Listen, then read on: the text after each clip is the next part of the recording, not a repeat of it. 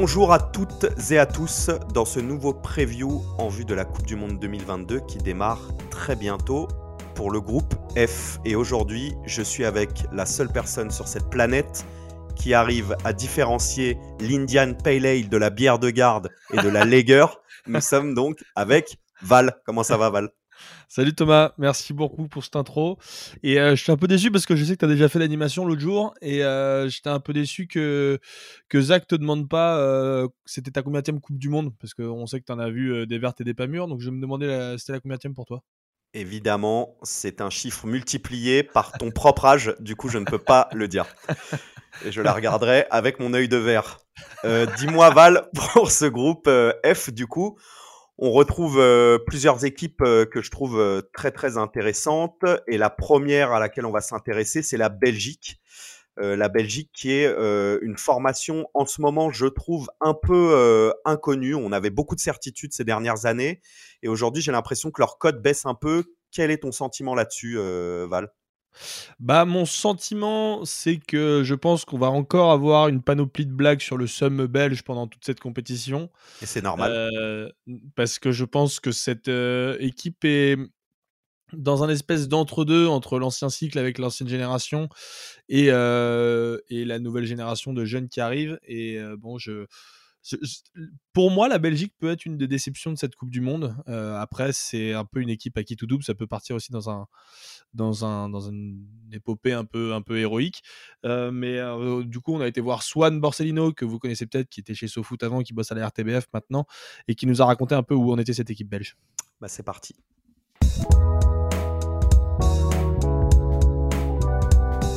Hello Swan, merci à toi d'être avec nous pour euh, cette prévue sur la Belgique. Euh, nous, on avait laissé évidemment nos amis belges euh, en demi-finale de Coupe du Monde en 2018, on s'en rappelle très bien, et aussi plus récemment en demi-finale de Ligue des Nations avec un match assez rocambolesque. Est-ce que tu peux nous expliquer un peu comment la Belgique a géré cette entre-deux Coupes du Monde et où est-ce qu'elle en est aujourd'hui? Ah, je dirais que ce n'est plus la même dynamique. Déjà, bonjour Valentin, un peu de, un peu de politesse, ça fait pas de mal la dynamique n'est pas la même dans le sens où je pense qu'il y a eu euh, quelque chose euh, d'assez crescendo dans la montée en puissance de la Belgique, euh, je dirais au moins entre la Coupe du Monde 2014 au, Brésil jusqu'à la Coupe du Monde 2018, qui pour moi restera pour certains l'immense déception, mais pour moi aussi le zénith un peu footballistique de cette génération-là parce que euh, même si, euh, et on y reviendra, euh, des joueurs comme De Bruyne notamment ont eu ce que les jeunes aiment bien appeler leur prime, probablement après cette Coupe du Monde 2018, je pense que c'était le point de rencontre attendu et parfait entre plusieurs générations, deux générations en l'occurrence. je dirais celle des compagnies, Vertonghen, Alderweireld, Mertens, même si Mertens est encore dans la liste et euh, celle euh, bah, qu'on appelle la génération dorée, un hein, Hazard, De Bruyne, Lukaku, Carrasco, etc. Et, euh, et, en ça, je pense que la dynamique est forcément différente de 2018 parce que je pense que c'est pas faire offense au Diable Rouge que de dire qu'ils ne seront jamais plus forts que cette année-là, en tout cas avec cette génération-là et avec cet effectif-là. Voilà. Donc je dirais qu'il y a deux choses. il y a un petit peu plus de, de jeunes, un petit peu plus d'incertitude aussi, notamment concernant la défense, mais pas que. C'est-à-dire que la défense est un chantier notable et reconnu en Belgique depuis, euh, depuis que euh, finalement tout le monde sait que les cadres euh, derrière sont vieillissants. et puis tu as aussi un autre chantier qui est celui justement des, légendes actuelles de l'équipe, notamment Hazard en tête, dont on connaît tous la situation au, Real Madrid, et même un mec comme Romelu Lukaku qui, qui, qui marchait sur l'eau du côté de, de l'Inter. là, il y a des soucis sur sa santé, des interrogations etc. Donc, euh, moi, je vais te dire un truc, j'ai quand même deux impressions. J'ai euh, à la fois peur parce qu'on s'est quand même habitué à, une équipe de Belgique qui, qui compte de manière très importante euh, à l'échelle internationale, qui est numéro un mondial à la FIFA. On, a connu cette équipe-là. Et je pense qu'il ne faut pas oublier que c'est aussi un, pays d'un peu plus de 11 millions d'habitants qui a eu une équipe d'un niveau extraordinaire et dont il ne faut pas oublier que quand tu as 11 millions d'habitants dans ton pays, tu ne peux pas tout le temps avoir un réservoir parfait de joueurs à tous les postes.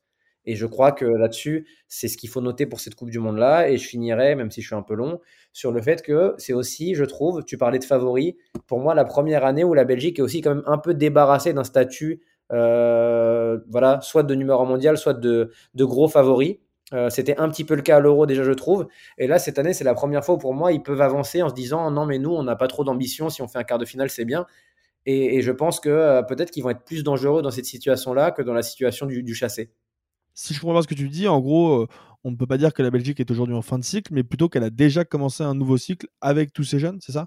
Oui, bah, c'est-à-dire que bah, après c'est toujours difficile en sélection plus qu'en club de faire concorder les cycles finalement et, d'arriver à faire exister une génération euh, qui est bah, celle des hasards, de Bruyne et compagnie, euh, sans mauvais jeu de mots avec le, compagnie, et, euh, et, les, et, la nouvelle génération. En fait, c'est ça, quand tu es sélectionneur d'une équipe, tu es obligé de faire cohabiter plusieurs, plusieurs générations, plus encore qu'en club, plusieurs types de cadres aussi. Et, en ça, là, tu vas forcément avoir bah, par-ci par-là de l'injection de nouveautés. Et s'il n'y a pas injection de nouveautés, il n'y a pas de risque, certes, mais il y a des certitudes vieillissantes. Moi, qui euh, a la chance de commenter notamment le championnat belge, je peux te dire que des joueurs pour qui j'ai un respect profond, comme Jan Vertonghen ou Toby Alderweireld, qui jouent respectivement à Anderlecht et, à l'Antwerp, sont des joueurs aujourd'hui qui, même dans une défense à 3, seront en difficulté à la Coupe du Monde dès qu'il y aura une grande équipe en face. Et ça peut même commencer contre le Canada, qui, avec Jonathan David, avec Tajon Buchanan, ont des capacités de vitesse devant, tu vois. Donc en ça, euh, c'est toujours un petit peu un Roberto Martinez qui a le cul entre deux chaises pour moi en toute politesse parce que euh, il est logique en sélection de toujours vouloir prioriser quand même certains cadres. Je pense à la convocation de Mertens, par exemple, qui est en Turquie aujourd'hui. Mais, euh, mais il y a des faiblesses aussi à ça. La, Belgique a des faiblesses inhérentes à, ça. Et derrière ça, tu as des joueurs comme Théâtre du côté de Rennes, qui, euh, dans une défense à 4 à Rennes, est plutôt bon. Euh, tu as Timothy Castagne à, Leicester qui est capable de jouer dans une défense à 3 derrière, même s'il n'aime pas trop ça. Tu as un nouveau qui est très peu connu, je pense, en France, qui est Zeno de Bast, qui est un jeune défenseur d'Anderlecht, qui a été pris aussi parce qu'il est à l'aise dans une défense à 3 et que c'est un très bon relanceur. La Belgique, euh, la, difficulté, c'est euh, est-ce qu'on aligne les, noms qui nous ont finalement permis d'en être là où on est ces dernières années? Ou est-ce que on fait au mieux sportivement? Voilà. Et au milieu de tout ça, bah, il y a toujours le chef d'orchestre euh, Roberto Martinez, qui est toujours évidemment épaulé par euh, Thierry Henry en tant qu'entraîneur des gardiens. Quelle est la vision générale qu'a euh, le peuple belge vis-à-vis de Roberto Martinez aujourd'hui? Moi, j'ai l'impression que pour lui aussi, c'est une fin de cycle. Il a eu, il a bénéficié d'abord d'un soutien et de la sympathie parce que, pour plusieurs raisons, c'est un, un, entraîneur qui, par exemple, s'est impliqué dans le football belge à beaucoup d'échelons et pas uniquement avec les A, tu vois. Donc ça, c'est quelque chose qui a été, euh, qui a été noté.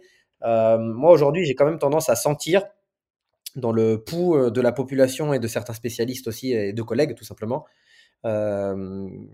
qu'il n'a plus le vent en poupe pour plusieurs raisons. je ne sais pas si vous avez suivi, mais la Belgique est, à ma connaissance, le seul pays, par exemple, à avoir proposé la semaine dernière, avant la publication de la liste, il y a deux jours, une liste de 55 joueurs, par exemple. Euh, voilà, qui euh, une espèce de pré-liste au sein de laquelle il y avait selon moi des incohérences assez, euh, assez étonnantes. C'est-à-dire que si tu fais une liste de 55, c'est notamment pour ouvrir aussi la porte et montrer à certains joueurs, qui, notamment des jeunes qui performent en championnat, même en championnat local, qui, les surveillent. Et Martinez a toujours dit qu'il surveillait plus de 100 joueurs. Et il y avait des joueurs, comme par exemple, je pense à Mike Trésor de Genk, qui est un très bon joueur qui ne figurait pas dedans. Nicolas Raskin, milieu de terrain du Standard, qui est un bon espoir aussi, qui ne figurait pas dedans. Déjà, je trouvais la méthode de, mettre, de faire cette liste-là un peu étrange. Et euh, en Belgique, si tu veux, euh, je pense que vous savez tous qu'il y a un antagonisme assez profond, notamment entre deux équipes euh, que sont Anderlecht et le Standard de Liège. On reproche à Roberto Martinez de se focus un petit peu trop sur les jeunes d'Anderlecht notamment. Mais au-delà de ça, je pense que il, ouais, il, est moins à l'aise. je pense qu'il se un peu à la Deschamps, il, se base beaucoup sur ses cadres. Euh, je ne vais pas revenir dessus, mais qui pour moi sont certains sont vieillissants et garantissent plus forcément le, euh, la sécurité au, plus haut niveau. Euh, donc voilà, il n'est pas forcément. C'est plus, aussi, c'est, plus aussi joli à la réalité de Martinez qu'il y a quelques années. Après, voilà, moi je rejoins ça, je suis d'accord. Mais je, crois qu'il y a quelque chose aussi, il y a une frustration belge que je comprends, mais que d'un autre côté, en tant qu'observateur neutre, j'ai du mal à accepter, c'est que pour euh, tous les Belges, en tout cas pour les Belges amoureux du foot, c'est un échec que Roberto Martinez n'a rien gagné avec cette sélection, notamment la Coupe du Monde 2018. Et pour moi, si tu veux, la Coupe du Monde, peut-être encore plus que la Ligue des Champions, euh, c'est pas uniquement une équipe à un moment, et tu peux pas dire que c'est un échec de ne pas avoir gagné une Coupe du Monde pour moi. C'est-à-dire qu'il y a, trop de données qui font que tu peux pas dire qu'un entraîneur est en échec ou a raté parce qu'il n'a pas gagné soit un euro, soit une Coupe du Monde, pour moi. Et par exemple, je reste persuadé que l'équipe de Belgique était la meilleure équipe de la Coupe du Monde 2018. Mais euh, on peut pas tout mettre sur le dos de Martinez, mais c'est vrai que là, je comprends pourquoi il y a plus de doutes à son égard aujourd'hui. Euh, en termes de sélection, du coup, tu en as déjà parlé. Évidemment, il y a, il y a aussi cette part de favoritisme vers les joueurs d'Anderlecht. Mais est-ce qu'on peut détailler un petit peu plus cette liste, euh, cette liste et, parler un petit peu des postes sur lesquels il y a des certitudes et aussi sur lesquels il y a des faiblesses? Euh, pour moi, sont incarnés par, euh, par deux joueurs plus que par un poste, même si l'un de ces joueurs incarne parfaitement un poste, c'est évidemment Thibaut Courtois. Je crois qu'aujourd'hui, euh, la, Belgique, euh, si elle s'est déforcée à certains endroits du terrain, je pense que Courtois est probablement encore plus fort qu'en 2018. Donc ça, c'est quand même quelque chose de très important pour eux. Et sans rentrer dans le poncif, on ne gagne pas une Coupe du Monde sans un grand gardien. Je pense que là où il peut y avoir des doutes, euh, Courtois en efface certains et tu te dis, même si tu as des petites faiblesses en défense, quand tu as ce gars-là derrière, bah, c'est quand même euh, un, peu plus, euh, rassurant. L'autre certitude, c'est évidemment Kevin De Bruyne. Euh, et ça aussi, à mon avis, ça suscite aussi beaucoup de crainte chez les adversaires, ce qui est un truc qui est quand même très important. Euh, d'autant plus quand euh, le joueur, pour moi, ou les deux joueurs qui en apporté le plus, à savoir Lukaku et Hazard, qui sont deux problèmes individuels à régler pour une défense, sont, euh, sont absents. Enfin, sont absents, sont pas absents. D'ailleurs, c'est un mauvais lapsus, mais en tout cas, sont, sont pas là depuis quasiment le début de la saison. Lukaku, il y a un gros, gros point d'interrogation sur sa, sur sa santé. Martinez a dit qu'il le prendrait uniquement si il était potentiellement fit pour le dernier match de poule. Hazard, toute la situation crispe la Belgique depuis des mois. Et euh, on n'est pas à l'abri qu'ils euh, disent qu'à la fin de la compétition, euh, retraite internationale. Tu vois, c'est un, espèce de, micro bruit de couloir en, Belgique. Mais quoi qu'il arrive, en tout cas, ces deux joueurs-là ne sont pas à, à, leur meilleur niveau. Donc, tu me parlais des secteurs, secteur par secteur. Le vrai chantier, c'est le secteur défensif. Martinez a jamais démordu de son système à 3 ou à 5 derrière, pour une raison pour moi qui cool de source, c'est que la Belgique n'a pas de vrais latéraux pour jouer à 4. Euh, mais le problème, c'est que euh, dans cette défense à 3, je, me répète du coup par rapport à l'entrée du podcast, mais elle est plutôt vieillissante, avec euh, un Jan Vertonghen qui devrait euh, potentiellement soit jouer dans l'axe, soit jouer axe gauche, qui a pas forcément ses, qui a plus ses jambes de 20 ans, et c'est moins de le dire. Euh, Toby Alderweireld, c'est pareil, et comme valeur sûre, je dirais, euh, Arthur Théâtre, mais qui n'a pas beaucoup d'expérience avec l'équipe nationale. Tu as un joueur comme Wout Fass qui est pas mauvais du tout avec Leicester, mais en tout cas, euh, on, on, parle quand même d'une Coupe du Monde 2018 avant où tu avais euh, Prime Vertonghen, Vincent Compagnie qui est ouais, euh, extraordinaire et Alderweireld qui était vraiment dans la bonne force de loge et, et, dans, un, et dans un bon club à l'époque. Et, et, du coup, cette, euh, hormis ces cadres un petit peu vieillissants, je peux peut-être rajouter un peu Witzel aussi dans ce, dans ce, dans ce cadre-là. Tu as quand même pas mal de jeunes qui poussent euh, quand tu regardes l'équipe. Bon, L'année dernière, tu nous avais pas mal parlé d'Yuri Tillmans, qui est un joueur absolument formidable aussi. Euh, mais derrière, il y a quand même toute une nouvelle génération, les De les Doku, Trossard, etc. Openda qui arrive aussi. Ouais. Quand même, euh, il y a quand même du monde pour jouer au football là-dedans. Euh, je crois que la Belgique aujourd'hui, et notamment en partie grâce au travail de Roberto Martinez, mais pas seulement, euh, ne retombera pas euh, aussi bas qu'elle a pu être à, un creux de la vague à un moment, tu vois. Parce que, comme tu le dis, il y a des jeunes aujourd'hui, je peux te les citer, je t'ai dit tout à l'heure, je t'ai parlé de Nicolas Raskin, je t'ai parlé de Mike Trésor, je peux te parler d'Amadou Onana, que je trouve vraiment très très bon également. Par contre, là, les jeunes dont tu me parles, c'est pas forcément des gars qui vont être nécessairement intégrés à, à, l'équipe, au 11, ou c'est pas forcément des gars qui sont euh, en pleine forme, en pleine possession de leurs moyens. Je pense à un mec euh, qui a eu un rôle à jouer pendant le dernier Euro, mais qui, depuis cet Euro-là, finalement, euh, n'a jamais pu confirmer, faute de santé, c'est Jérémy Doku. Doku, il est forcément convocable et convoqué avec cette équipe-là parce qu'il a un profil d'ouvre-boîte que la Belgique n'a pas du tout. Mais malheureusement, il, est très rarement fit et il peut très rarement jouer euh, 4 matchs de suite, euh, 70 minutes, tu vois. Voilà. De Ketelaar, c'est très fort. Moi, c'est un joueur que j'aime énormément, mais il faut qu'il digère son, son, transfert en Milan. Il devrait jouer, euh, si Lukaku ne peut pas commencer le mondial, il devrait jouer en. Mais c'est un espèce de 9,5, c'est pas un vrai 9 comme Lukaku, tu vois. Openda, j'adore ce joueur, mais voilà, c'est jeune. Là, il, il était euh, aux Pays-Bas l'an dernier. Euh, cette année, il, fait plus ou moins bien avec Lens. Il a mis un petit triplé. Je le trouve très intéressant. C'est court pour le jeu.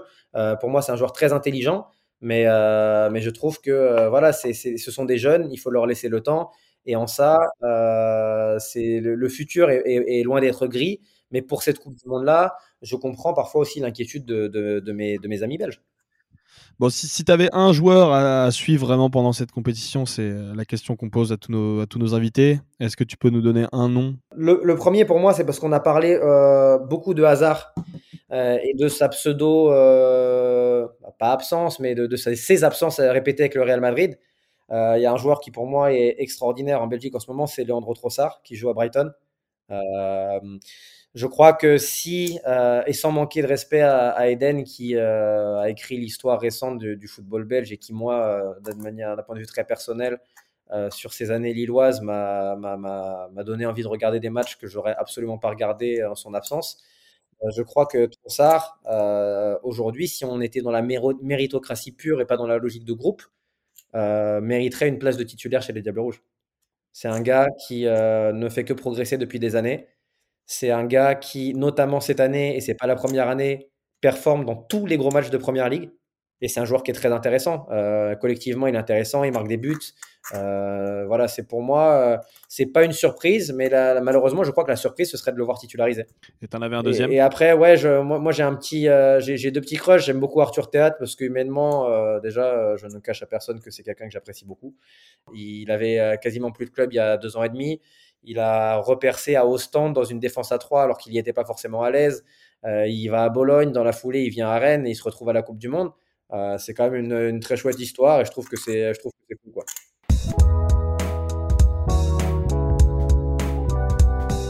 Eh ben merci Val, c'était effectivement très intéressant.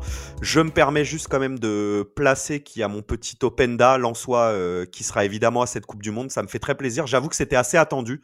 Donc je vais pas faire comme si j'avais été surpris, mais je suis content de voir que Swan euh, le considère comme un jeune euh, talentueux euh, là-dessus.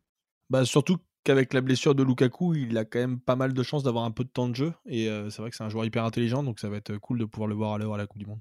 Exactement. Et du coup, je te propose que nous restions dans le nord de la France et également dans mon équipe MPG, puisqu'on s'intéresse maintenant au Canada, l'équipe de Jonathan David, vous l'avez compris, attaquant lillois.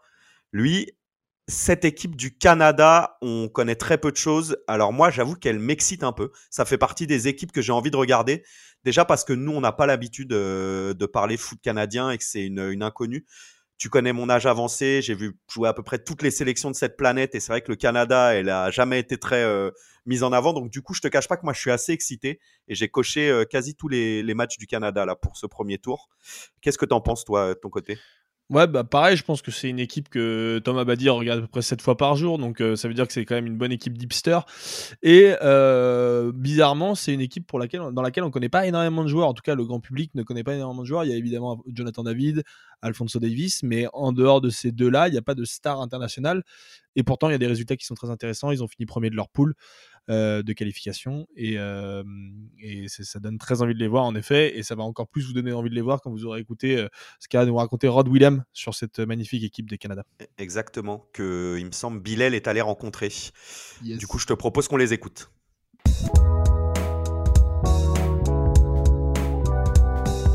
Nous avons l'occasion aujourd'hui de rencontrer Rod Wilhelm, un spécialiste du foot sud-américain, mais surtout un coach au Canada. Euh, il y a quelques minutes, on avait aussi son enfant Gabriel qui était avec nous, qui nous a fait le plaisir de passer.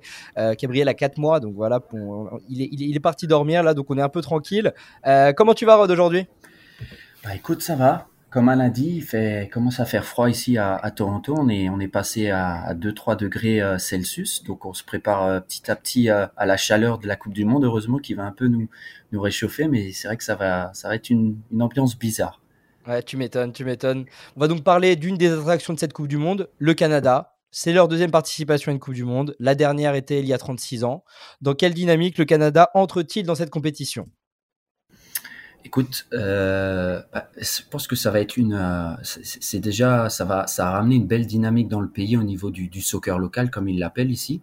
Euh, après, pour, euh, pour, euh, pour voir ça dans la rue, ça a quand même un peu changé depuis, depuis quelques temps. À l'époque, il y avait beaucoup de, de, gens qui avaient que des maillots de, de hockey pour, pour supporter l'équipe et autres. Et maintenant, tu vois de plus en plus de gens qui ont des des, euh, bah, des t-shirts ou des maillots officiels de l'équipe du Canada de soccer, tu vois. Euh, donc, euh, tu, tu, au niveau déjà des gens qui vont supporter cette équipe, tu vois quand même une, une, une, autre dynamique. Il y a le groupe officiel des supporters qui s'appelle Les Voyageurs, qui a organisé euh, au, tout autour du Canada, tous les pubs, ils ont dit alors là, dans ce pub-là, vous pourrez voir le, le, match du Canada, le premier match et autres. Donc, il y a quand même une belle dynamique qui se met en place. Après, ça va être durant l'hiver. On sait que l'hiver ici au Canada, encore plus dans certaines régions, est, compliqué. Euh, pour pour les réunions de supporters, ça va être ça va être dans les pubs à l'intérieur, mais c'est vrai que ça aurait été ça aurait été autre chose durant l'été. Donc on va voir la dynamique. En tout cas, je pense que ça va quand même euh, ça va quand même euh, petit à petit se, se, se, mettre en se mettre en place et, de toute façon tu l'as dit ça fait 36 ans qu'il n'y a pas eu de d'équipe de, masculine en Coupe du Monde donc euh, je pense que et, et, ça se voit la dynamique est, est bien là quoi.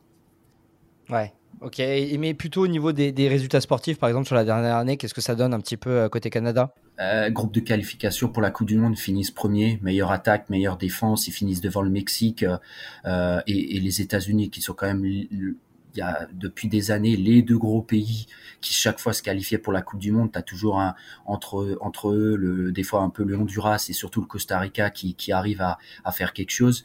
Mais c'était surtout ces deux pays qui, qui étaient toujours les deux premiers et le reste, c'était un peu, euh, ils, ils, ils, prenaient les miettes. Et là, ils finissent premiers. Euh, il y a des matchs qu'ils ont joué en plus sans leur star Alfonso Davis qui était blessé. Et, euh, et c'était marrant parce que même quand il était blessé, tu, tu, tu vois le, on va dire la, la, cohésion du groupe. Il était tout le temps sur Twitch, il faisait des lives avec son père depuis Munich ou, mmh. ou autre, et c'était assez marrant quand même de le voir supporter les euh, les, euh, les rouges euh, à, à, distance. Donc tu, tu, tu vois aussi la, la cohésion qu'il y a dans ce groupe entre les entre toute l'équipe quoi. Mmh. Ok. Et, euh, et, autour de ce groupe, bah, il y a forcément un coach, c'est John ouais. Herman. Euh, ça a l'air d'être un personnage euh, un peu particulier. Qu'est-ce que tu peux m'en dire et euh, quel est le style de jeu justement de cette équipe du Canada? Écoute, c'est vraiment un coach. c'est super qu'il arrive à se qualifier pour pour cette Coupe du Monde parce qu'on n'en parle pas du tout, en tout cas pas pas dans les en dehors du Canada.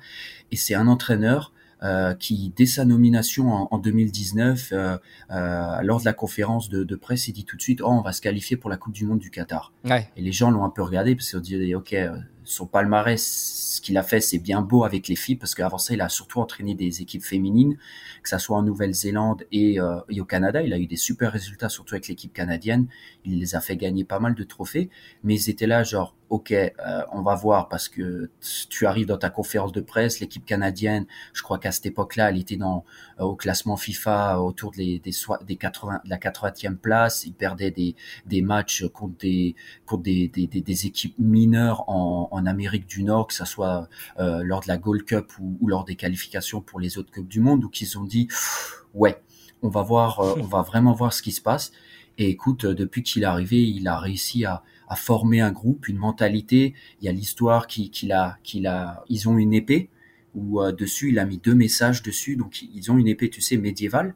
Et euh, l'histoire, ils ont réussi à créer une histoire avec cette fameuse épée en disant, écoutez les gars, on va on va aller jusqu'à la Coupe du Monde et tout. Euh, c'est vraiment, je veux je veux brotherhood, je veux vraiment l'esprit de de fraternité, de de entre frères et tout. Et il a réussi à, à mettre cette cohésion avec les anciens comme comme le, gardien du, Canada qui est là depuis euh, pff, je sais plus combien d'années, euh, Milan Borjan qui, a euh, qui a 35-36 ans. Tu as des autres, euh, tu aussi euh, Steven Vittoria qui est là aussi et bien sûr le, fameux capitaine Hutchinson qui est le plus ancien et le plus capé de, cette sélection. Et puis les jeunes qui sont arrivés comme Ismaël Koné, un, des futurs de, cette équipe, Buchanan et les autres. Et il a réussi vraiment à former un groupe autour d'un même esprit et après, quand on parle Canada, bien sûr, il y a aussi le côté immigration. La plupart de ces joueurs, ou en tout cas euh, les, plus capés, ceux qui, qui sont vraiment euh, historiques, bah, ils viennent d'autres pays comme Bourjan, je te l'ai dit, il vient de l'ex-Yougoslavie. C'est un peu, chaque fois qu'il est interviewé, il dit que c'est un peu pour rendre hommage au Canada qui, qui l'a accueilli avec sa famille euh, lorsqu'il y avait les conflits euh, en ex-Yougoslavie et tout. Donc pas mal de joueurs comme ça, ils, veulent aussi redonner un peu au Canada ce que le Canada leur a donné au niveau de, des papiers de l'immigration. Donc tu as aussi ce côté-là de, de vraiment tout donner sur le terrain pour le Canada, un pays qui leur a, qui leur a ouvert les portes il y a, il y a des années de ça. Quoi. Mm. Ouais, et d'ailleurs, on avait aussi, il me semble, entendu euh, Eustachio, qui est, qui est d'origine euh, portugaise, portugaise et qui lui disait que bah, c'était le meilleur choix qu'il avait pu faire dans sa vie de, de footballeur que de rejoindre euh, le Canada. Donc, clairement, c'est clair qu'on sent qu'il y a, il y a un groupe qui, qui, vit bien et, et, et, le coach a l'air d'avoir, d'avoir permis, permis cette cohésion. Euh, si euh, bah, tu as commencé un petit peu à le faire, mais euh, au niveau des, des, des, joueurs un petit peu à suivre, en dehors de forcément de Jonathan David ou d'Alfonso Davis, c'est qui un petit peu les joueurs à suivre sur cette compète qui peuvent se révéler au, grand jour? Bah, Écoute, je l'ai un peu dit en, intro, tu en as deux pour moi. Bien sûr, il y a, y a, Buchanan qui, pour moi, je le suis depuis qu'il qu'il était au Patriot, New England Patriot. Ouais, c'est ça, New England Revolution, pardon. Patriot, c'est l'équipe de, de NFL euh, qui jouait qui jouait en, en, MLS et il a signé il y a quelques temps de cela au, à, à Bruges. Donc il a fait quelques apparitions bien sûr dans le championnat belge et en, et en Ligue des Champions. Et pour moi, c'est joueur technique, c'est c'est incroyable. Et euh, il est sur, il joue sur sur une aile et, et, je pense que ça va être une des révélations. Je ne sais pas s'il sera titulaire, mais en tout cas, quand il va rentrer en jeu, je pense que ça va être, euh, ça va être vraiment beau à voir sur le côté. Il peut vraiment euh, mettre un impact assez important avec sa pointe de vitesse et, et au niveau technique. Et bien sûr, il y a, il y a notre ami Ismaël Koné, euh, je passe le bonjour à, mm. Kevin de FlexScoot qui arrête pas d'en parler sur euh, sur Twitter, euh, du, du club de, de, CF Montréal, qui lui aussi, on l'a vu bah, lors du dernier match amical qu'ils ont joué contre le Bahreïn, où ils ont ils ont ils ont fait un match nul contre eux, mais c'était que des joueurs euh, de MLS. Il y avait pas il y avait pas toute euh, euh, l'artillerie des, des joueurs européens. Écoute, c'est un joueur qui peut jouer numéro 10, qui peut jouer numéro 8 au milieu de terrain. Il a un bagage technique et, et au niveau aussi de, du cardio, c'est c'est assez impressionnant. Et c'est fou parce que comme il a commencé amateur il y a même pas deux ans, il est encore amateur. Il signe au, CF Montréal, donc le club de foot de Montréal, qui joue en MLS. Et en même temps, euh, dans la même année, il se fait sélectionner euh, pour les, premiers matchs euh, avec l'équipe nationale du Canada. Donc, il a connu deux dernières années impressionnantes. Quoi. Donc lui, on, le prédit aussi un grand avenir. Il y a déjà des clubs de, première ligue qui sont sur lui pour le prochain mercato. Et je pense que la Coupe du Monde, ça va être une super vitrine pour, pour lui. Quoi. Ah ok. Ouais, c'est vrai que Ismail Koni, euh, j'en ai un petit peu entendu parler, notamment effectivement par, euh, par euh, Kevin Nieto qui, qui, qui ne cesse de, d'en parler. Mais, mais du coup, donc voilà, on a, des, on a des cadres historiques, on a des jeunes qui, qui, qui, qui peuvent voilà, se, dé, se dévoiler un peu plus. au Canada, tu m'as dit qu'il y avait, que ça commençait un petit peu à, voilà, on commençait un petit peu à sentir la ferveur autour de cette équipe. Quelles sont les ambitions réellement de, cette, de, de la sélection canadienne? Qu'est-ce qu'attend le peuple canadien dans un groupe qui quand même et, paraît plutôt ouvert? Écoute, après, il y a, y a, eu une interview il n'y a pas longtemps de, de, Buchanan qui disait, lui, il y va pour gagner la Coupe du Monde. Oui, tout, comme tout compétiteur, pourquoi pas? Je dis, tu sais, pourquoi pas? Quand tu es compétiteur, tu, tu veux aller mm. jusqu'au bout, surtout le Canada, qui, tu sais pas si s'ils vont en faire encore beaucoup d'autres des coupes du monde. Après, c'est sûr, dans quatre ans, il y en a une qui qui, euh, qui entre le Canada, le Mexique et les États-Unis, mais mais, mais tu sais pas de, de quoi est fait demain. Euh, donc je comprends mm. qu'ils soient vraiment compétiteurs et qu'ils veuillent aller au bout.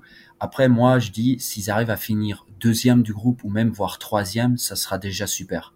Parce que c'est vrai que le groupe est quand même assez musclé. Euh, tu as la Croatie qui est vice-championne du monde.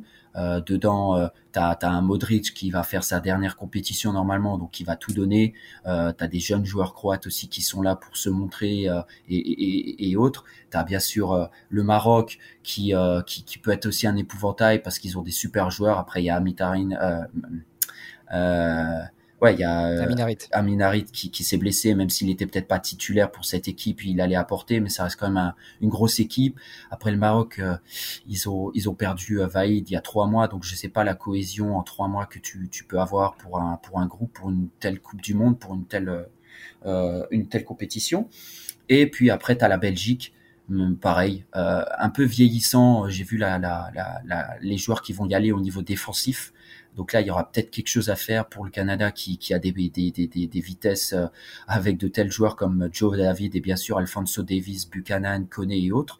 Donc euh, tu sais pas ce que ça peut faire, même si pour moi la Belgique reste avec la Croatie les deux équipes qui doivent normalement passer ce groupe-là. Mais il y a toujours des surprises dans cette Coupe du Monde qui en plus va être en hiver. Est-ce que les joueurs vont être frais? Ils ont fait énormément de matchs et tout. Euh, le Canada va jouer un dernier match amical d'ailleurs dans trois jours, le, le 17 novembre contre le Japon. Donc je pense que là ça ça va être ça va être super à voir parce que ils vont jouer comme une, une, belle équipe du Japon aussi qui peut être une surprise dans cette Coupe du Monde et puis là ils vont avoir les 26 joueurs qui doivent aller au Qatar qui seront là-bas. Donc je pense que ça va être un super test match dans trois jours. Mais comme je l'ai dit, s'ils finissent deuxième, waouh super, même troisième, et puis quatrième, bah, c'est pas grave, ça faisait 36 ans qu'ils n'étaient pas là, ils, ils, reviennent dans une compétition, mais vu qu'ils ont fini premier de leur groupe en qualification devant le Mexique et les États-Unis, je pense que tu peux, tu peux quand même te donner des objectifs en te disant, tu sais quoi, si on arrive à passer le premier tour, euh, l'objectif est, est rempli, quoi. Ouais, c'est clair. Surtout que, bon, comme tu l'as dit, il y a en ligne de mire la Coupe du Monde euh, qui est organisée à la maison. Bah. Euh, donc, forcément, c'est peut-être euh, l'occasion voilà, de se tester dans une grande compète et pour espérer faire mieux dans, dans 4 ans. Ça. ok, bah écoute, Rod, je te, je te remercie grandement pour toutes ces informations. C'était super intéressant. je vous invite tous d'ailleurs à aller checker ces réseaux. Hein, on vous mettra tout en description, etc. et je te remercie encore pour ton temps et je te souhaite une, une agréable soirée. Bah, merci à toi aussi, Bilal. Et puis, on, on verra ce que fait le Canada, quoi. Ciao. Yes, on leur souhaite le meilleur évidemment. Allez, ciao.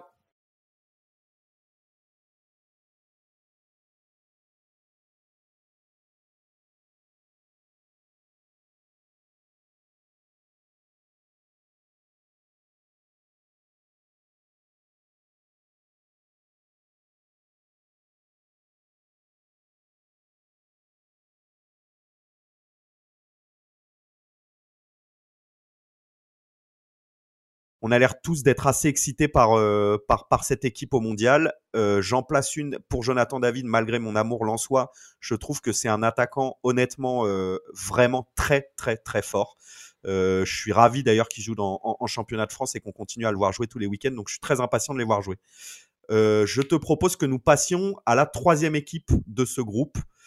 Qui est une équipe coup de cœur également pour moi, qui est le Maroc. J'aime énormément cette équipe, j'aime beaucoup de joueurs qui la composent notamment son gardien, euh, qui est euh, assez spectaculaire. Alors même s'il est un peu moins mis en avant en ce moment euh, à cause des performances de son club, je trouve qu'il est assez exceptionnel quand il veut. Du coup, je suis assez excité par voir cette équipe du Maroc.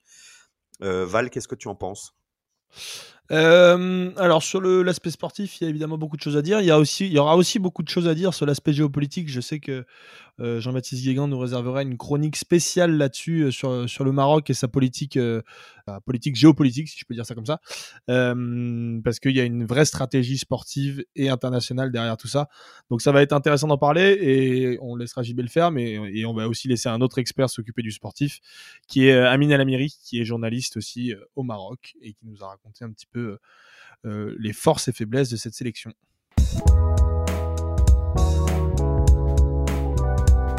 Bonjour à toutes et à tous. Alors effectivement, on a interrogé un spécialiste du football marocain en la personne d'Amine El Amiri qui est avec moi. Comment ça va Amine Salut Thomas, ça va, super. Merci pour l'invitation. Eh ben, vraiment merci d'être avec nous et on va avoir besoin de tes éclaircissements euh, sur la sélection marocaine. Alors la première chose que je vais te demander, c'est est-ce que tu peux nous parler un peu de cette équipe? Euh, le Maroc, c'est une équipe que nous, euh, vu d'ici, on voit toujours assez joueuse. Je te cache pas qu'il y a un peu d'engouement autour de cette sélection parce qu'il y a des joueurs qu'on connaît avec des joueurs d'assez bon niveau. On sait que vous avez euh, fini le cycle coach Vaïd là récemment avec l'arrivée de, de, Walid Redraghi, qui ancien joueur de, de, Ligue 1, donc on connaît un peu ici. Qu'est-ce que tu penses toi de cette sélection? Est-ce que tu veux nous en parler? Quel est le souffle autour de, cette sélection pour la Coupe du Monde?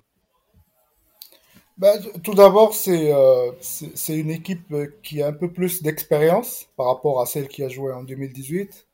Forcément, quand on joue deux Coupes du Monde de suite euh, et avec un quart de finale de, de Cannes entre les deux, euh, je pense qu'il y a un esprit qui se forge. Surtout que après la Coupe du Monde, il y a eu quand même le départ, enfin un an après la Coupe du Monde, il y a eu le départ de, de cadres comme Mehdi Benatia, Karim Ahmedi, Bark Boussofa, etc. Et euh, voilà, il y a eu la reconstruction avec Vahid, mais là, il y a une équipe euh, assez confirmée, assez expérimentée, euh, qui, qui, qui fait le mélange un peu de, de profils comme Romain Seyss, comme Yassine Bounou, des gars de la trentaine, quoi, et, et d'autres joueurs qui sont, qui sont un peu plus jeunes, beaucoup plus jeunes parfois aussi, comme Hakimi, même s'il a beaucoup d'expérience, comme Noussaïl Mazraoui, le latéral du Bayern, euh, Sofiane Amrabat, même s'il joue aussi euh, sa, deuxième Coupe du Monde. Donc je pense que c'est une équipe beaucoup plus expérimentée et ça c'est très très important quand on joue à ce niveau-là du, foot. C'est euh, les, matchs se décident au détail et, dans ce jeu-là, je pense que le Maroc a, a, gagné beaucoup en maturité. Et justement, c'est intéressant ce que tu dis. effectivement, elle est plus mature. Enfin, je pense notamment, tu vois, lorsque tu parles de Mazraoui ou Hakimi, je trouve que c'est des joueurs qui ont passé vraiment un palier ces dernières années. Là, on voit le retour d'Akim Ziyech. Je te cache pas que ça a fait un peu de bruit euh, vu d'ici parce que euh, il a quasi, j'imagine, le statut de star. Comment est-ce qu'il est vécu euh, son retour là ici? Est-ce que on sait qu'il y avait un certain climat d'injustice par moment autour de sa, non-sélection? Vous, vous le percevez comment là, ce retour d'Akim Ziyech qui peut être un peu le, facteur X de votre équipe? C'est un dilemme en fait. C'est un dilemme parce que dans une sélection nationale, pour moi, l'institution doit primer toujours euh, avant les joueurs, avant les composantes en général, que ce soit dirigeants, sélectionneurs ou joueurs ou membres du staff, etc. Euh, pour moi, c'est une notion euh, qui ne devrait pas se perdre. Et là, elle s'est perdue un peu avec Hakim Ziyech parce que on a plutôt fait pencher la balance de son côté que du côté du sélectionneur. Même avant son départ, même avant l'éviction de, de Vahid, euh, il y avait cette espèce d'intervention constante, cette pression de la part du public sur les réseaux sociaux surtout et, et de la part de quelques médias et même de dirigeants, euh, parce que derrière, il y a aussi euh, le président de la fédération qui a fait des déclarations un peu, un peu dérangeantes pour moi, parce qu'il n'y avait pas de cohésion. Euh, maintenant, euh, Ziyech, dans sa forme actuelle, ce n'est pas au top, parce que ouais, il, joue, joue très peu, effectivement. Il joue très peu. Et, euh, et, et c'est quelqu'un, mais c'est quelqu'un en même temps qui, qui est le magicien. Il porte un surnom de magicien, c'est pas pour rien. Ouais. C'est au bout d'un match, il va pas faire euh, les 10 kilomètres, il va pas se replier à chaque fois, mais euh, d'un coup de magie, il va te sortir un, un, enroulé du pied gauche qui, qui va débloquer une situation. Et, et c'est là le dilemme du football moderne en fait. C'est que les stars font beaucoup trop la différence par rapport au groupe. Ouais. Et dans le groupe, tu penses que ça peut euh, poser problème son retour ou bien ça a été plutôt bien vécu par le reste de l'équipe?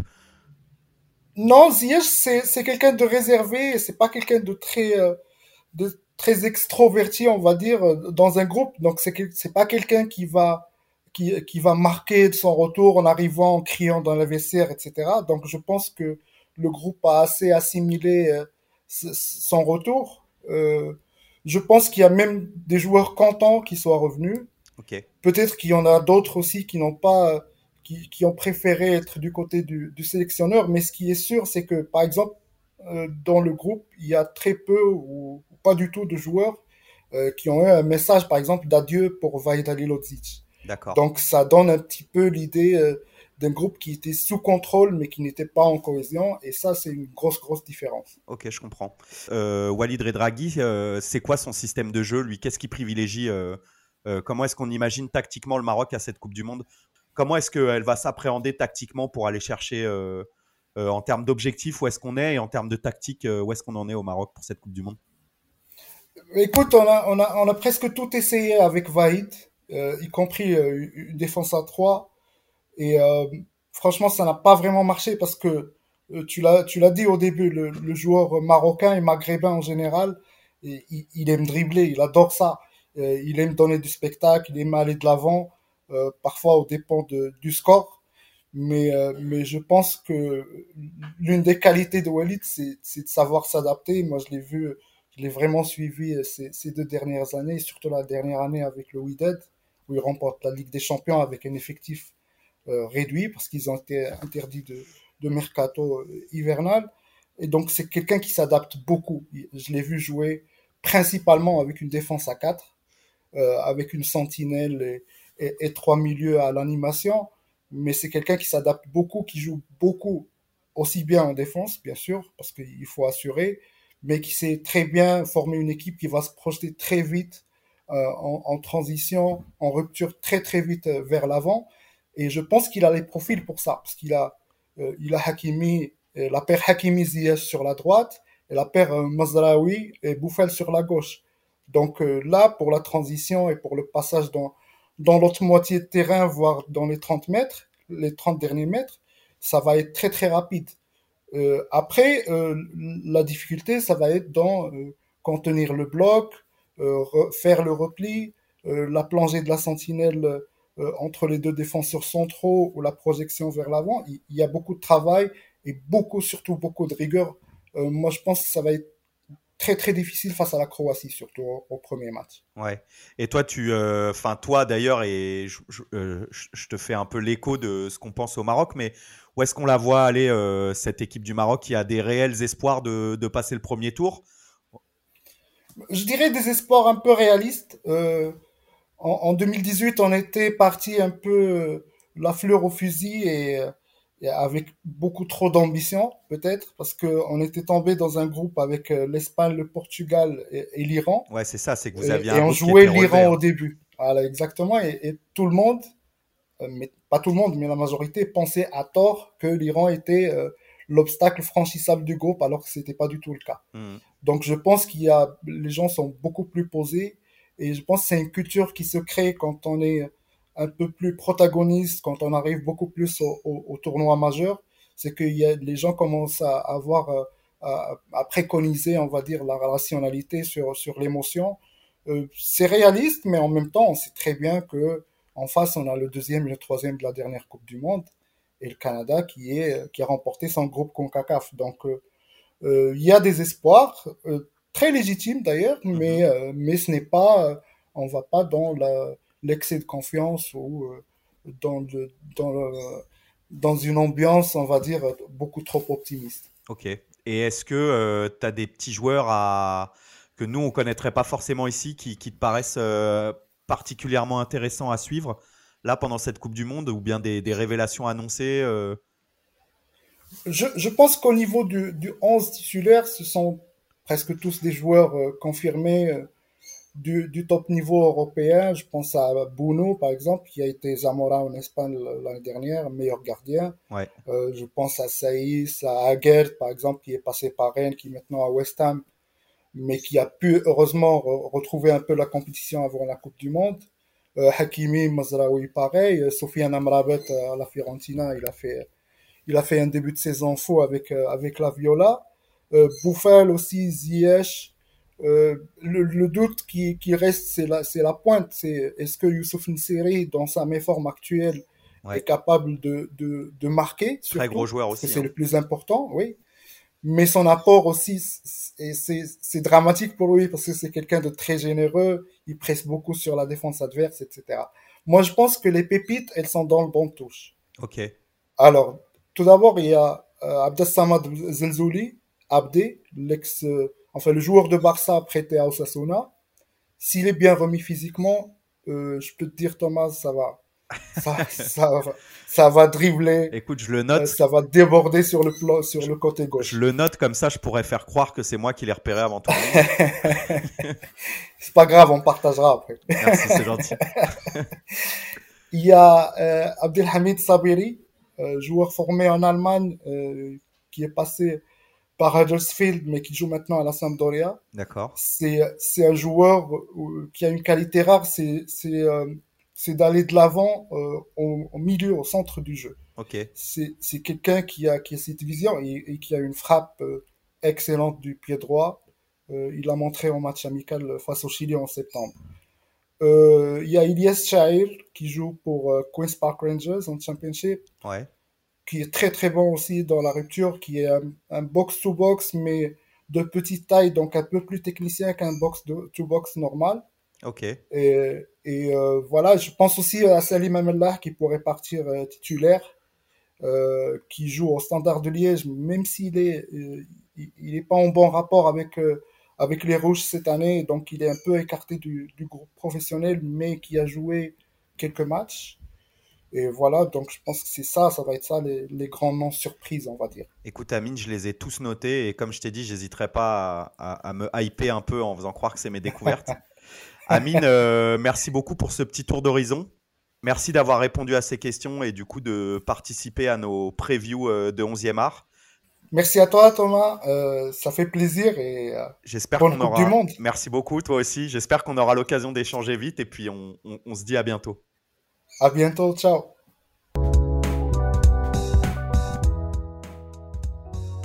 groupe, c'est la quatrième, finaliste contre la France au dernier mondial. C'est pareil, je vais la qualifier d'équipe un peu incertaine. J'ai l'impression qu'ils performent moins régulièrement qu'avant. Leur ossature a changé. Il y a quelques joueurs cadres qui sont nettement moins forts a 4 ans. Je veux parler de la Croatie. Est-ce que tu peux nous en dire plus? Alors, j'avais exactement la même impression que toi, euh, peut-être parce qu'on suit ça de loin. Euh, mais euh, Cédric de l'actu foot croate, qu'on avait déjà rencontré l'année dernière pour l'Euro, m'a fait complètement changer d'avis sur cette équipe puisque depuis environ un an, la Croatie connaît un vrai renouveau dans son effectif, notamment via l'impulsion de Zlatko Dalic, son entraîneur. Et il se pourrait, moi j'ai été vachement hypé en tout cas, et quand on voit les derniers résultats, il y a de quoi l'être, que ce soit encore une fois une des grosses surprises de cette compétition. Alors il faut peut-être qu'on arrête de l'appeler grosse surprise, parce qu'à chaque fois ils font des finales et des demi-finales, mais mais voilà, ça peut être un peu l'équipe surprise de cette, compétition. Et moi, je les vois bien sortir en tête de cette phase de poule aussi.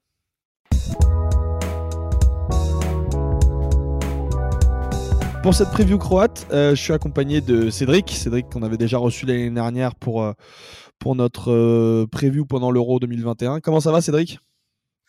Eh ben, salut Valentin, ça va très bien. Euh, la Coupe du Monde approche, donc forcément, on est un peu tout excité. Quoi. Bah oui, c'est sûr, on est tous un petit peu dans ce cas, euh, ça monte euh, tout doucement en pression. Alors, la sélection croate, on les a laissés en termes de Coupe du Monde, évidemment, la dernière fois sur une finale perdue contre la France. on les a revus, évidemment, à l'Euro l'année dernière. Comment est-ce qu'on peut juger un peu l'évolution de cette équipe depuis 4-5 ans? Eh ben, euh, depuis 2018, euh, c'est vrai qu'on entend un petit peu, on va dire, dans l'opinion générale que, la Croatie arrive euh, avec une équipe vieillissante, une équipe qui n'a pas encore trouvé vraiment des remplaçants, parce que forcément, il y a toujours Modric notamment, il y a toujours Perisic, et il y a toujours Brozovic. Et bah, en fait, on se rend compte que dans la dernière liste, bah, finalement, en tant que titulaire, il n'y a plus que trois joueurs qui étaient là en 2018 dans l'équipe type ce qui montre qu'il y a eu quand même des gros changements en quatre ans. Euh, ça a été un petit peu compliqué parce que les changements de génération, surtout de génération gagnante, euh, ben, parfois ça fait des résultats un petit peu décevants. On l'a vu, l'euro euh, il y a deux ans a été, bon, a été un peu moyen. Hein. Finalement, il y a eu un huitième et heureusement, ça a permis de sauver un peu, de sauver un petit peu tout ça. mais là, il y a un vrai changement de génération qui, qui s'applique depuis deux ans en fait, et surtout pendant cette Ligue des Nations. Et, aujourd'hui, ben, voilà, je pense qu'on peut même le dire. alors peut-être pas sur l'expérience, ça c'est sûr, mais sur le talent. L'équipe qui arrive au Qatar a l'air d'être plus forte que celle de 2018. Du coup, du coup euh, après cette dernière phrase choc.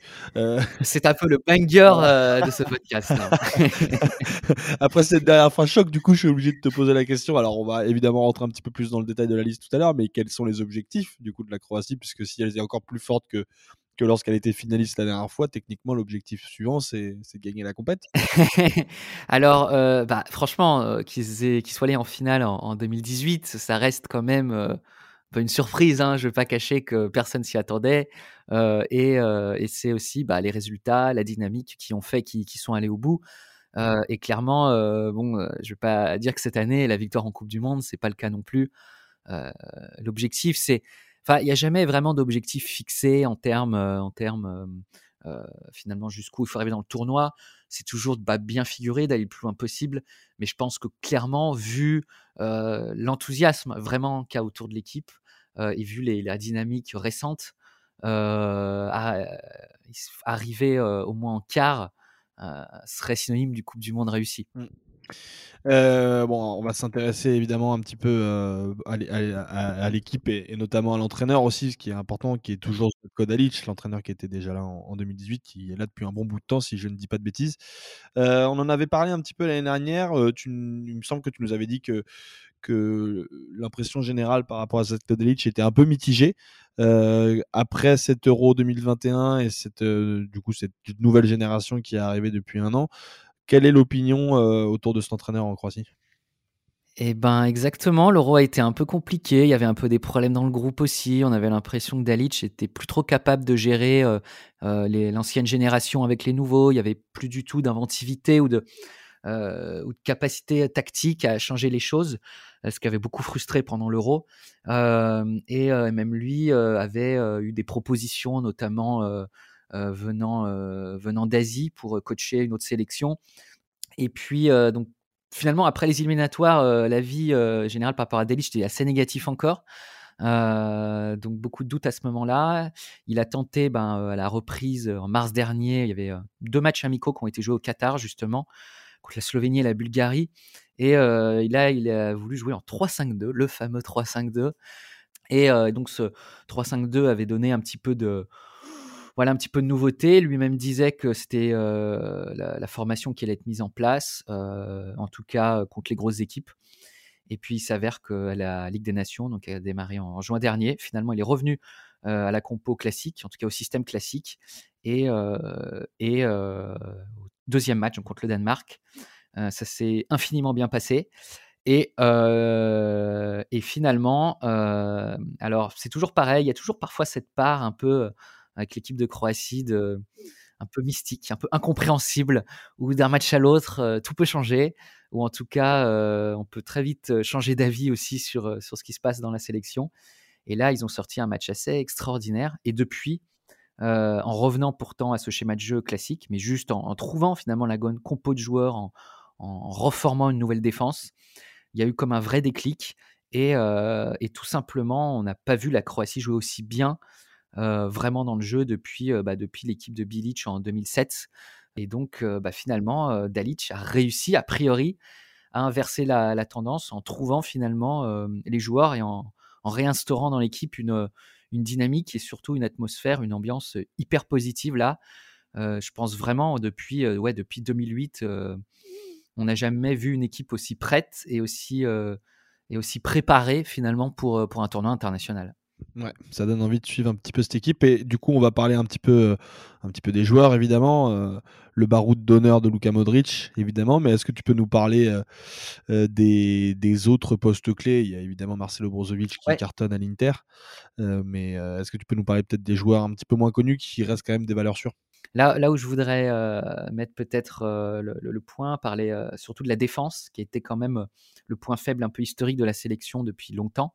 Euh, même euh, bah, depuis 98, j'ai envie de dire, où justement, bah, là, il y avait cette défense Vida, Lovren, notamment charnière centrale, voilà, d'expérience, mais qui était quand même pas l'assurance tout risque et qui était clairement vieillissante, surtout Vida, euh, bah, qu'on se le dise, là, il est dans le groupe, mais plus pour, pour mettre les disques, on va dire, même si maintenant, on, on, on, met, moins de disques dans, comme musique. mais il y a un petit peu de ça. Et, en fait, les absences, notamment en Ligue des Nations, celle de Tchaletatsar, celle de Gvardiol, bah, ont permis, ont obligé en fait Dalic à tenter vraiment de nouvelles choses. et on s'est retrouvé avec une défense Erlich-Choutalo, Erlich de Sassuolo, et Choutalo, donc défenseur central du Dynamo, deux joueurs très jeunes. Hein. Erlich, bah, Erlich, 24 ans et surtout Choutalo, 22 ans.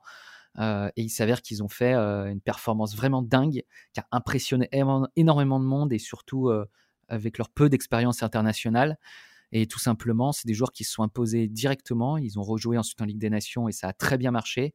D'autant plus que bah voilà, c'est aussi ces défenseurs modernes, on va dire un peu moins à l'ancienne, comme peuvent être Lovren Vida, où ça va mettre des coups, ça va être pas forcément très technique.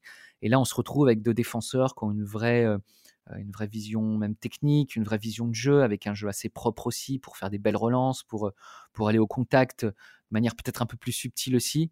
Un vrai QI football finalement euh, qui correspond sans doute plus au football actuel. et, ça a été absolument bluffant de les voir au point où aujourd'hui, bah, Choutalo, grâce à cette Ligue des Nations, a, pris une place de titulaire indiscutable, tout simplement. Euh, en, défense centrale, aux côtés bah, de Gvardiol qui aussi, euh, lui, euh, monte vraiment en puissance. donc là, il y a une défense absolument rajeunie, vraiment, j'insiste, très moderne dans sa façon de jouer dans son approche du football. et c'est devenu aujourd'hui bah, plus un point faible en sélection. Et même, on a très envie de voir comment ces deux-là vont, se débrouiller dans une grande compète comme le mondial. Quoi. Et, et, devant, du coup, on repart toujours sur les mêmes avec Perisic, je suppose, Kramaric? Alors, euh, c'est sur Perisic, évidemment, indéboulonnable. Hein, le, fameux, euh, j'aime bien utiliser l'expression de game changer parce que parce que c'est incroyable. Hein, il est toujours là pour mettre la frappe, pour sauver l'équipe, pour faire le geste qui compte. Et on le voit aussi avec Tottenham. Hein, encore cette année, euh, il a beau même pas forcément jouer tous les matchs. Quand il rentre, il va faire sa passe D, il va faire ce qu'il faut. C'est un joueur infiniment précieux et moi personnellement que j'adore beaucoup et, et qui en sélection, bah, il, est, il est vraiment toujours très très fort. Donc il est indéboulonnable. Euh, maintenant, euh, il y a, disons, il y un peu de, de, y a deux possibilités sur la droite.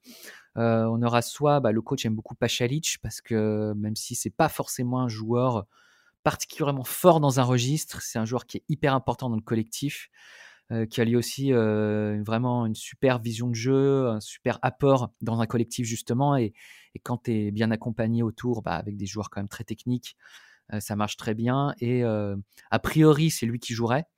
Mais on a aussi bah, euh, qui, lui revient bien en forme avec le Torino et qui peut tout à fait, bah, en tout cas dans l'équipe actuelle, jouer à droite. Donc, donc c'est sans doute, enfin, c'est les deux joueurs qui se tireront la bourre, on va dire, pour jouer sur le fameux piston droit, quoi. L'autre petit point faible de l'équipe, c'est sans doute qu'il n'y a plus de vrai neuf après Mandzukic.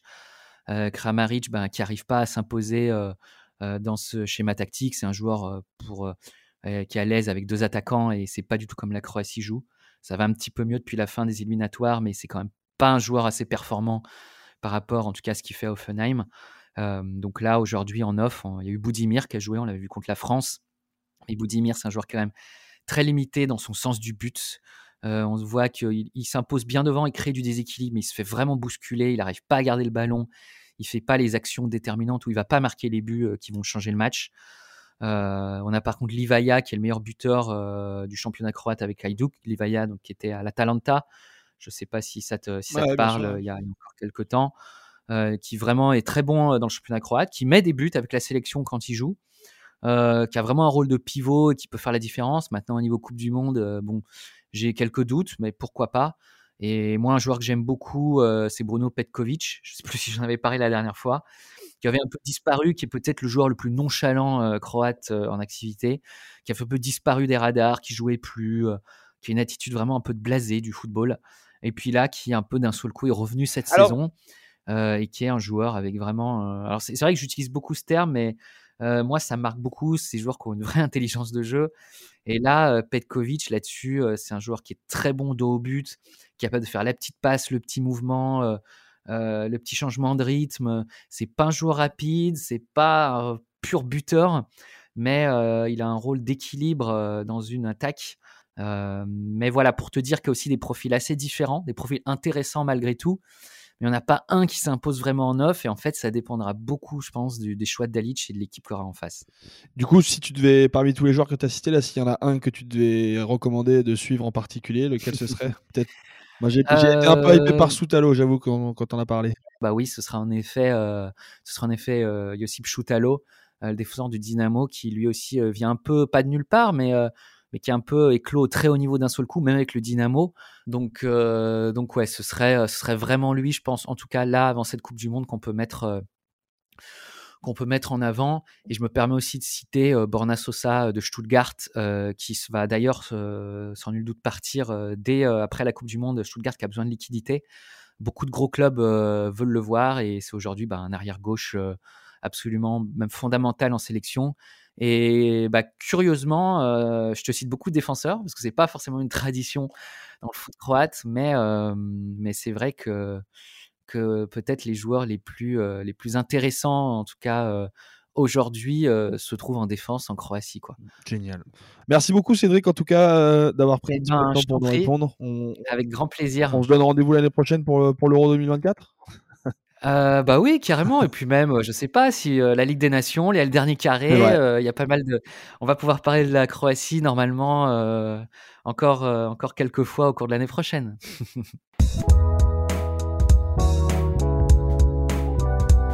Ok Val, on rentre dans la dernière partie de cette émission. Du coup, déjà merci à toi pour tous ces éclaircissements et pour les personnes que tu as pu rencontrer. Je remercie également Bilal qui a pu euh, aller à la rencontre de notre expert canadien euh, pour ce mondial, euh, Rod Willem.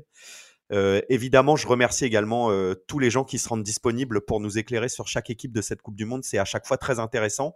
Val, je vais te poser la même question que j'ai posée à, Zach la dernière fois pour le groupe D.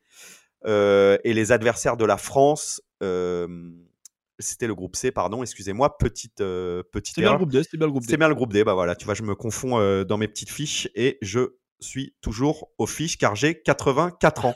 Du coup, Val, est-ce que tu peux me dire déjà euh, quel est ton pronostic sur le classement à venir de ce groupe et ensuite quel est le joueur et seulement un joueur parmi les quatre équipes que tu aimerais suivre tout particulièrement dans ce groupe?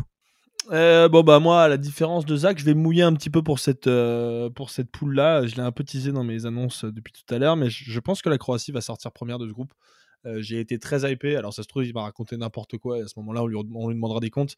Mais j'ai été très hypé parce que vient de nous raconter Cédric. Même si je, Et- te, je te déconseille quand même de demander des comptes à un Croate pour euh, Ouais. quelque chose qui a si peu il d'importance. est pas du tout croate, il est pas du tout croate, il se la joue, j'ai un compte, etc. Mais il est pas du tout croate. Euh, et, et je suis prêt à peut-être euh, mettre une petite bille sur euh, une des deux équipes. Alors, je sais pas trop laquelle. J'ai peut-être envie d'a- d'avoir un petit penchant pour le Maroc. euh, euh, qui, qui éliminerait, euh, qui ferait sortir la, la Belgique de cette phase de poule. Donc, allez, pour, pour le pour le pour le fun, je vais mettre le Maroc en deux, la Belgique en trois, qui va être une déception pour moi, et, et le Canada qui va pas réussir à s'emparer de cette hype euh, immense. Mais après, je pourrais inverser le Canada et le Maroc. Euh, en fait, j'ai pas trop d'avis sur ces deux équipes-là, mais je pense que la Belgique va un peu nous décevoir, et c'est pour ça que je voulais pas les mettre euh, dans le top 2. Je vois. Et est-ce que tu as un joueur parmi Ouais. ces quatre équipes que tu as envie Bah, de suivre? bah, dans, la, continuité du petit risque que je viens de prendre, euh, j'aimerais mettre en valeur euh, le petit Soutalo, qui est le défenseur de, la Croatie, euh, qui sera aux côtés de Gvardiol, dont on a déjà beaucoup entendu, parler et qui va probablement partir vers un grand club européen l'année prochaine, et qui semble être un défenseur très très solide. Donc voilà, j'ai hâte de voir ce petit défenseur-là. Très bien. Eh ben, écoute, je vais faire à l'inverse de toi et mon vieil âge me permet de la jouer beaucoup plus prudente. Euh, même si je suis d'accord avec toi, euh, j'ai peur que la Belgique sorte. Euh, la Croatie, euh, effectivement, euh, euh, devrait passer. Mais je vois quand même les Belges s'accrocher à la deuxième place. Et concernant le joueur, moi, je vais suivre et je voulais annoncer Jonathan David. Je trouve que c'est un joueur exceptionnel. Je l'attends à un niveau bien plus haut et j'aimerais que cette Coupe du Monde lui donne l'occasion de montrer ce qu'il est capable de faire dans des contextes différents. Val, merci beaucoup. Merci à toi, Tom. Et on se retrouve demain, du coup, pour euh, la preview du groupe G. Allez, à demain. Bonne soirée à tous.